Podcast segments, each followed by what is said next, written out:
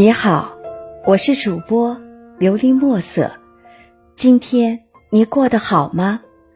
每天我都会用一段声音陪着你，请你与我一起享受今天的故事。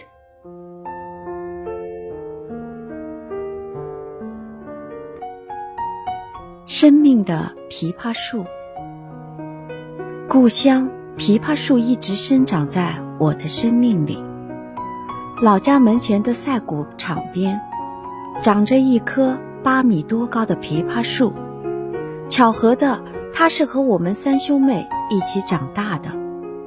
记得我幼年时，枇杷树还是一棵树苗；当我们十岁左右时，枇杷树已经有两人多高了。每年的十月至十二月，枇杷树上开满了枇杷花，勤劳的小蜜蜂。在白色的枇杷花中采蜜，煞是好看。我家也养有一箱小蜂蜜，我猜想那大多数的小蜂蜜一定是家里这箱的。微风吹拂，整个房屋都被枇杷花的芳香包围了。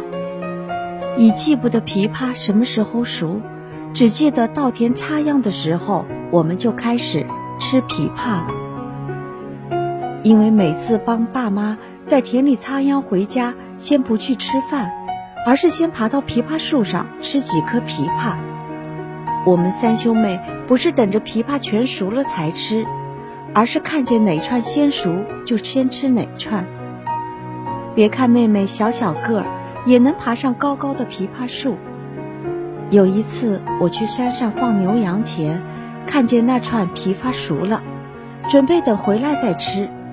回来时发现居然不见了，问了才得知是妹妹去树上摘下，把它们吃掉了。其他的枇杷树干都特别粗糙，我们家的枇杷树却被我们三兄妹踩得特别光滑。我也时常会和村里面的好朋友在家里面捉迷藏。我有一个秘密的地方，就在藏在枇杷树中。炎热的夏季，一家人时常会在枇杷树下乘凉。冬天，洁白的雪花落在枇杷树上，像给它穿上洁白的棉袄。